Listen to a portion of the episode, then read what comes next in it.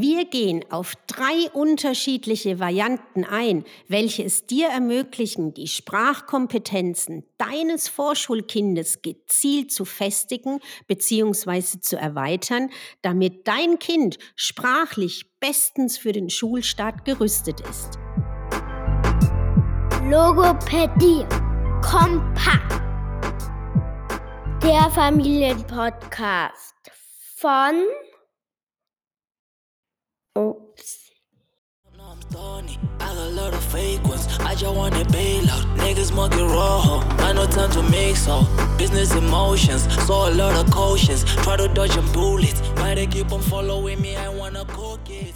Ja, hallo zurück bei Logopädie Kompakt. Jetzt geht es bei uns um Sprachförderung eben von Vorschulkindern. Also wir wollen euch Ideen an die Hand geben, was könnt ihr zu Hause mit eurem Vorschulkind spielen oder ihm anbieten, dass ihr gezielt Sprache mit ihm erlebt oder mit ihr. Und ja, da sage ich doch Hallo Blanca. Schön, Hallo dass Katrin. wir uns hören. Jetzt habe ich dir direkt reingequatscht, sorry. Kein Problem. Wir starten heute als erstes mit einem ja dankbaren, finde ich auch, äh, Spielkonstrukt, nämlich Rollenspielen. Und hast du was dazu beizutragen, Blanca? Oh ja, da habe ich einiges beizutragen, weil Rollenspiele sind total aktuell bei Ragnar und er hat auch Torvi damit angesteckt. Also sein absolutes Lieblingsrollenspiel für mehrere Wochen, was zum Glück gerade ein bisschen wieder am Abappen ist, ist, dass er Einhorn und Prinzessin spielen will. Also er ist das Baby-Einhorn, was erstmal geboren werden muss. Und dann tut er so, als würde er tatsächlich aus meinem äh, Bauch ne, rausschlüpfen und dann müssen wir ihn erstmal versorgen. Also Baby-Einhörner müssen ja erstmal schlafen und müssen sich erstmal einfinden und dann müssen wir ihn streicheln und einkuscheln und ihm äh, Babyspielzeug bringen. Und dann spielen wir das so durch, wie das Baby-Einhorn dann immer älter wird und immer aktiver wird und mit ihm dann spielen und laufen lernen und dann den einjährigen Geburtstag feiern. Und Torvi kriegt dann immer die Rolle der Prinzessin und muss dann eben auch das Einhorn versorgen und irgendwie Spiele anschleppen oder Essen anschleppen, wenn das Einhorn hungrig ist. Und ja, also das haben wir in verschiedensten Varianten über die letzten ja, sechs Wochen, glaube ich, immer wieder gespielt. Ja, also solche Spiele haben wir nicht. Also bei uns ist es eher sowas, ja, Verkleidung ist bei uns immer Thema, also sich aus der Verkleidungskiste was zu nehmen. Und da haben wir dann meistens Ritter, oder äh, ja, Dino, also bei uns geht's jetzt stark in die Jungsrichtung und weg von diesem, oh das Einhorn wäre jetzt für Noah schon mittlerweile Mädchenkram. Und da finde ich es auch immer spannend, wirklich zu sehen, wenn andere Kinder bei uns sind, wie sie sich sprachlich eigentlich auch befruchten und also ihre Ideen auch weiterbringen, auch bei anderen Kindern. Also ich finde die Rollenspiele auch zwischen mir und Noah oder zwischen seinem Papa und Noah sind ganz anders und gar nicht immer äh, so kreativ wie eigentlich, wenn die Kids miteinander spielen. Also ich finde da den Einfluss auch der Peer Group nochmal sehr spannend, also dass sie da sprachlich viel komplexer auch ihre Rollenspiele aufbauen und verschiedene Elemente mit reinbringen und auch auf ihr Weltwissen zurückgreifen oder auf ihr Fantasiereichtum Tum und gleichzeitig auch dort eben auch dieses Aushandeln nochmal sprachlich. Also wer ist jetzt der Ideengeber und wer muss sich jetzt zurückhalten und muss er die Handlung ausführen? Also da sind wir gerade dabei. Also dass jetzt Noah gar nicht mehr so mit uns die Rollenspiele machen will, sondern eher wirklich mit den Freunden dann auch in diese Rollen reinschlüpft. Ja, ich finde, dass da die Kinder tatsächlich auch mehr Fantasie haben, weil sie noch gar nicht so, so in so Limitationen denken, weil wir so gewisse Vorstellungen haben, wie so eine Situation abzulaufen hat. Aber ähm, warum soll denn das Auto nicht schwimmen können und irgendwie unter Wasser tauchen? Ne? Ist doch ganz klar. Oder dass, keine Ahnung, der Elefant untertaucht und trotzdem reden kann. Ne? Also so diese Sachen. Das finde ich auch, da haben die Kinder viel mehr Kreativität. Oder ich erlebe es auch, wie, wie er nach Hause kommt, keine Ahnung, ein Kind ist Hot Wheels Fan und dann wird es kombiniert, aber mit seinen Super Wings Figuren, also wie dann auch so Erzähl, also so Geschichten, die sie kennen, kombiniert werden. Ne? Also Super Wings trifft Hot Wheels Car, trifft Paw Patrol oder so. Ne? Und wie du sagst, wie dann so besprochen wird, wer welche Rolle einnimmt und auch so das Hinterfragen, warum denn, was denn jetzt passiert. Ne? Also was so der Auslöser war dann für eine Handlung. Das finde ich auch mal ganz spannend zu beobachten. Ne? Die Begründung dafür, warum etwas geschieht. Ja, genau. Und also ich finde, auch dort sieht man dann eigentlich auch diese ganzen äh, Vorläuferfunktionen, die wir ja besprochen haben, auch also dieses Turn-Taking, dass dann auch aber irgendwann mal der andere sagt, ja, jetzt bin ich aber auch dran. Also dass sich diese Turn-Taking-Regeln auch wie weiterentwickeln, dass eigentlich auch pragmatisch, kommunikativ gesehen auch dieser Rollenwechsel. Du kannst nicht immer nur der Bestimmer sein, sondern jetzt will ich auch mal der Bestimmer sein. Und jetzt habe ich doch die ganze Zeit gewartet und dich ausreden lassen. Jetzt bin ich aber auch dran. Also da finde ich wirklich, diese Rollenspiele bieten ganz viel Vorbereitung auch für die Kinder, sich selbstbestimmt zu regulieren. Und das ist ja auch wichtig dann für die Schullaufbahn. Also das ist, Rollenspiele bieten wirklich viele Möglichkeiten Möglichkeiten, sprachlich die Kinder weiterzubringen, auch im Hinblick dann auf ihre Einschulung. Absolut. Und ein Thema, was bei uns immer wieder so aufkommt, ist wirklich so, was ist jung und was ist mädchenhaft irgendwie. Und ich finde es ganz gut, dass Ragnar eigentlich da immer so diesen Gender Bias im Grunde immer so ein bisschen pusht. Ne? Also der hat eben ein Einhorn-T-Shirt und rosa Socken. Ne? Und die Mädchen an der Kita sagen auch immer so, ah, das sind noch aber Mädchensachen. Ne? Und wo dann zum Glück die Erzieher gut sind, sagen, die Farben gehören allen. Ne? Und dass er also auch gerne sich eben mal als die Prinzessin identifiziert und sich das Anna-Kleid irgendwie anzieht ne? und äh, sich freut, wie das Kleid irgendwie sich dreht und die Stoffe anfühlen und so. Und die Torvi ist dann mal der Superheld und dann drehen sie es auch wieder um. Also, dass sie da einfach natürlichen Umgang eben lernen, so mit, was sind denn dann auch so die Qualitäten, äh, ne? weil wie bewegt sich denn eine Prinzessin, ja, und wie bewegt oder rennt dann der Superheld und so, also dass damit äh, gespielt werden kann. Ja, das, also da traue ich der Phase auch nach. Also Noah ist jetzt fünfeinhalb, was wirklich jetzt seit einem halben Jahr so ist. Und ich merke, dass, ähm, ja, also die, schade eigentlich, dass jetzt die Limitierung auch kommt. Also, weil auch wie du sagst, ich fand es immer toll, er hatte eigentlich bis noch vor einem halben Jahr war seine Lieblingsfarbe pink. Dementsprechend hatten wir auch verschiedene Kleidungsstücke, genau wie du sagst, auch im Alltag, die pink sind. Und jetzt aber klar für ihn feststeht, nee, also Pink ist eben die Farbe jetzt nur für Mädels. Und ja, also das ist was, wo man aber dann auch wie akzeptieren muss, dass die Kinder sich natürlich da auch in eine Form entwickeln, weil eben auch er uns sagt, nein, ähm, die Peers, also seine Freunde einfach klar sagen, du nee, also Pink ist nicht für Jungs, also für uns Jungs. Also ich finde auch, dass jetzt dieses Abnabeln und Abtrennen auch von dem und immer mehr in Richtung, ja, was Identifikation der Gruppe, also das ist so auch, was in Rollenspielen dann auch so verarbeitet werden kann. Aber ich finde es noch toll, dass Ragnar da in der Phase ist, weil ich traue der noch hinterher, weil also jetzt werde ich auch limitiert. Also weil zum Beispiel ich darf jetzt auch nicht mehr die Superheld, also ich darf nur die Superheldin sein, aber ich darf nicht der Superheld sein. Also auch das werde ich jetzt in so eine Form reingepresst, wo ich manchmal denke, die möchte ich eigentlich gar nicht haben. Also da kommen auch so Sachen, finde ich, ein Phänomen, was dann sprachlich auch eigentlich das bedeutet. Also ich muss jetzt klar immer feminin auch irgendwas spielen. Okay, ja, spannend. Ich finde, ich finde, mich hat das überrascht, als es zum ersten Mal so aufkam, ne, dass er nach Hause kam und meinte, die Mädchen sagen, aber ich darf das nicht tragen, weil das tragen nur Mädchen oder keine Ahnung, als er Nagellack auf den Nägeln drauf hatte, wie früh sich das irgendwie so eingräbt schon in ihr Bewusstsein, ne, was denn eigentlich wer zu machen soll oder auszusehen hat, ja. Und ich denke, es, es bleibt nicht aus, dass sich die Kinder ausrichten äh, nach ihrer Peer Group, aber ich finde es tatsächlich auch ganz gut, wenn da dann die Erzieher so ein bisschen ja, gegensteuern ist zu viel gesagt, aber einfach versuchen dann Offenheit irgendwie zu bewahren, ne, dass Glitzer alle schön finden können, nicht nur die Mädchen zum Beispiel. Ne? Das war letztens auch wieder sowas. Ja, aber prinzipiell finde ich es auch ganz gut, wenn man über diese Rollenspiele auch so einen Rollentausch eben mal machen kann und ähm, also zum Beispiel, dass man auch mal, wenn man als Erwachsene mit den Kindern Rollenspiel macht, so einen Perspektivwechsel macht. Ne? Also ich merke das jetzt, dass das passiert, weil Ragnar anfängt, Torvi zu erziehen, also dass er Sachen nachquatscht, ne? so Erziehungssprüche wie, keine Ahnung, Was fällt mir denn da gerade ein? Ich habe dir das doch jetzt schon dreimal gesagt, warum hörst du denn nicht? Ne? Also, dass er so dann selber erfährt, was es bedeutet, wenn einer einem nicht zuhört oder nicht das macht, was er, was er gerne möchte.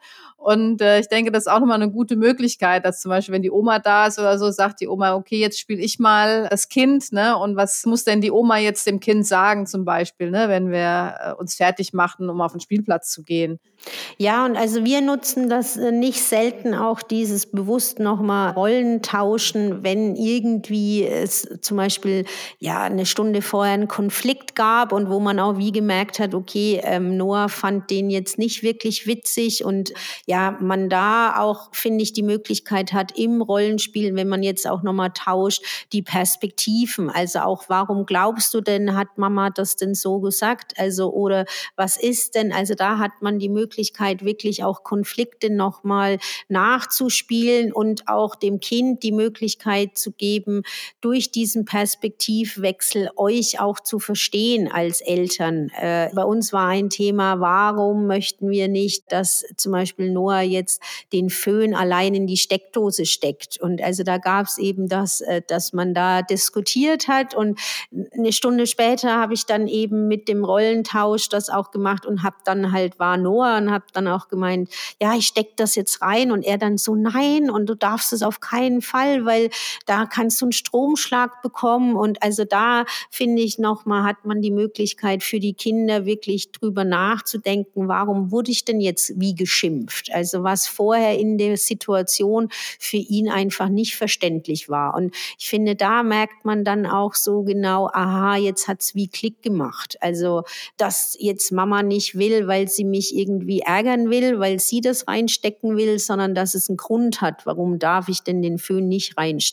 Also auch dazu dienen Rollenspiele wirklich den Kindern sprachlich die Möglichkeit zu geben, zu äußern, jawohl, ich habe es jetzt verstanden, aber gleichzeitig kognitiv auch nachzuempfinden, warum reagieren denn die Erwachsenen zum Beispiel so? Ja, genau. Also ich finde das auch eine klasse Sache. Wir hatten uns noch ein paar andere Sachen überlegt, über die wir heute sprechen können. Sollen wir mal zu den Malspielen übergehen? Genau, Malspiele. Also das ist auch was, was ihr schön machen könnt für Vorschulkinder, um auch ja jetzt, sage ich mal, ja, Spannung reinzubringen in äh, so ein Malspiel ist die Möglichkeit eben zu sagen, okay, das Kind darf eben eine Situation äh, malen, ihr schaut eben nicht aufs Blatt, weil eure Aufgabe oder deine Aufgabe ist es danach eben mit sprachlicher Hilfe vom Kind eigentlich dann genau das gleiche Bild zu malen. Und da ist natürlich eine Hilfe erstmal, das Kind malt das Bild und wenn es fertig ist, bekommt ihr die Stifte, bekommt ihr ein Blatt. Das Kind hat sein Blatt in der Hand und gibt euch sozusagen Aufträge, was genau ihr malen sollt. Und hier habt ihr die Möglichkeit eben auch das, was wir vorher schon in einem anderen Podcast eben auch besprochen haben, nämlich auch zu schauen, realisiert euer Kind die Argumentstruktur? Also das ist jetzt auch wirklich gezielt nochmal zu unterstützen, grammatikalische eben eben auch Genauigkeit, nämlich wenn das Kind jetzt euch sagen würde, du sollst malen, ähm, der Junge legt den Bauklotz, und dann fehlt euch natürlich die Information, wohin denn den Bauklotz zu legen. Und da habt ihr dann die Möglichkeit zu sagen, okay, ich male jetzt gleich einen Jungen mit einem Bauklotz und er legt den wohin, aber ich weiß nicht wohin. Also, und da hat das Kind die Möglichkeit mit euch in diesem Spiel eigentlich auch nochmal bewusst die Argumentstruktur des Deutschen zu realisieren. Genau, ergeben sich dann auch diese Perspektivenwechsel, ne, dass sie überlegen müssen, ja, mit welche Informationen muss ich denn geben, dass praktisch die gleiche Information oder Erfahrung gemacht wird. Ne? Das finde ich ganz spannend. Und dass man sich selber dann als Eltern ja auch überlegen kann, wie fordert man das Kind? Also wie viele informationstragende Wörter irgendwie schmeiße ich denn rein? Ne? Also man kann ja einfach anfangen mit male einen roten kleinen Ball zum Beispiel, dann müssen die Kinder eben das Rot und das Klein verarbeiten, um die richtige Aktion auszuführen. Dann kann man das ja beliebig steigern. Und äh, vielleicht haben jetzt manche schon Stresspickel gekriegt, weil sie dachten, oh Gott, malen, ich kann nicht malen und oder mein Kind malt nicht gerne. Man kann das natürlich auch mit Bauaufträgen machen, irgendwie mit Klötzen oder Gegenständen oder so. Ne? Also das haben wir schon manchmal gemacht, dass wir dann bunte Bausteine gehabt haben und Figuren und die dann manipuliert haben. und überlegt haben, was, was muss ich denn machen, um genau diesen Auftrag ausfüllen zu können. Genau, also das ist, finde ich, auch ein super Beispiel. Und also da finde ich es auch immer spannend. Also wir haben so große Lego-Bauklötze als, ja, wo die, also die Spiele drin sind und dann auch bauen wir das als Wand auf, damit natürlich der andere auch den Turm nicht vom anderen sehen kann. Und ich finde das dann auch so ein Aha-Effekt, wenn man den dann wegschieben kann. Also wenn man die Mauer wie wegschiebt und dann wirklich auch sieht, jawohl, ich habe die Sprache wirklich so gezielt genutzt, weil Mama hat den gleichen Turm gebaut, mit den gleichen Bausteinen, mit der gleichen Farbe, wie ich eigentlich ihr gesagt habe. Also ich finde das immer so schöne Aha-Momente. Hm, genau. Und also da finde ich auch nochmal, da wird den Kindern oft wirklich auch intuitiv bewusst, wie wichtig es ist, auch Sprache gezielt einzusetzen. Also das merke ich auch, wenn es um Präpositionen geht, da das Kind dann auch merkt, ich muss halt genau sagen, ja, also wir machen das manchmal nämlich auch mit Möbeln und da ist es wie wichtig, dass ich sage, ja, der Ball liegt zwischen dem Stuhl und dem Schrank. Da erkennt dann das Kind auch, wenn ich das nicht genau sage, dann liegt halt der Ball einfach neben dem Schrank und dann passt es aber nicht überein mit dem, was ich eigentlich möchte. Also da ist auch diese Einsicht, wie wichtig es ist, gezielt Sprache zu vermitteln, nochmal direkt fürs Kind visualisiert. Hm. Genau, und wir sind zwar heute bei den Vorschulkindern, aber auch das kann man ja variieren für alle Altersstufen letztendlich, ne, mit den Realgegenständen und dass man eben das äh, dann im, im Haus so ein bisschen spielerisch umsetzen kann. Also ich mache das mit Torvi mittlerweile auch schon, gerade die Präposition, dass wir da gucken, wo ist denn jetzt irgendwas gelandet, ne? So Aufträge geben, guck doch mal, ach so, du hast deinen Schnuller nicht gefunden, weil der lag unter dem Sofa oder so. Mhm, genau. Ja, also das bietet sich auch schon früher an. Es wird halt mit, äh, genau mit dem Alter einfach hat man die Möglichkeit, es immer komplexer zu gestalten und auch immer spannender zu gestalten für die Kinder. Ja, einen letzten Bereich, den wir haben, ist noch die Erzählfähigkeit fördern. Und da hatten wir uns eben überlegt, wirklich, was gibt's noch, um die Kinder ja reinzubringen, äh, wirklich jetzt auch Geschichten zu erzählen. Das ist ja auch eine Fähigkeit, die dann vor allem in der Schule auch um Geschichten zu schreiben wichtig ist. Und das bietet sich wirklich auch schon an, mit den Kindern so ab dem vierten Lebensjahr einzusteigen, Geschichten zu erzählen weil da haben sie auch die Möglichkeit, auf ihr Weltwissen zurückzugreifen und gemeinsam mit euch eigentlich neben Kognition auch ihre ja, sprachlichen Fähigkeiten wirklich zu präsentieren, aufzubauen und da auch in die ja, Geschichtenwelt einzusteigen.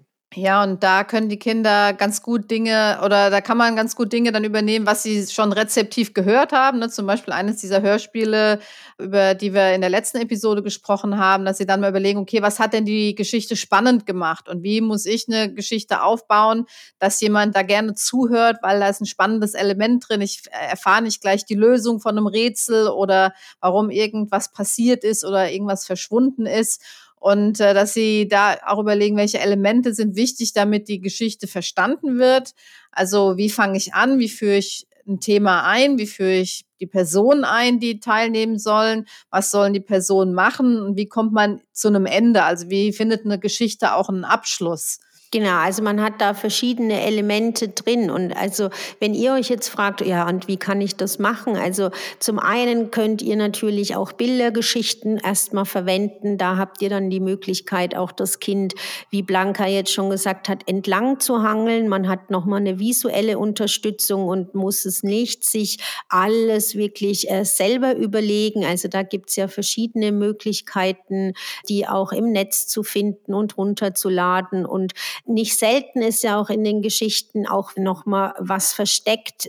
Also ihr könnt dann auch fragen, warum weint denn der Junge? Was glaubst du? Was ist denn passiert? Und also kann da auch mit dem Kind noch mal in diese Erfahrungswelt auch eintauchen und das Kind begleiten, dass es eigentlich jedes der Bilder gut verstehen kann und dann aber auch die Geschichte als Ganzes verstehen kann. Und wie Blanca gesagt hat, auch immer zu schauen, wie kriegen wir es auch hin, dann aber auch zum Ende zu kommen. Also und was brauchen wir auch, damit jetzt auch klar ist, jetzt ist die Geschichte auch wie fertig. Also das ist für die Kinder auch was Wichtiges, nicht einfach zu sagen, jetzt habe ich keine Lust mehr, sondern wirklich zu schauen, wir bringen auch die Geschichte dann auch zum Ende. Was du eben angesprochen hast, so diese, ich fand, man kann diese Gefühlswelten tatsächlich auch gut nochmal thematisieren. Ne? Also wieder in diese Perspektive des anderen gehen. Warum ist der traurig? Warum ist der jetzt gerade wütend?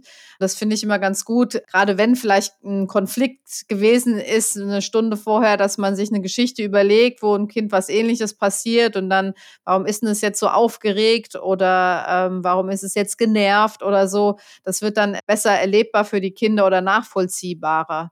Und da gibt es auch ganz nette Bücher, die man so mit dazu nehmen kann. Wir haben so eins, was so diese wichtigsten, wie viel sind das, so zehn äh, Gemütslagen irgendwie so aufarbeitet und die kann man dann ganz gut so nehmen, dass man überlegen kann, was ist denn heute mal alles Aufregendes in, passiert im Leben eines Kindes ne? und das dann irgendwie so mit einbaut.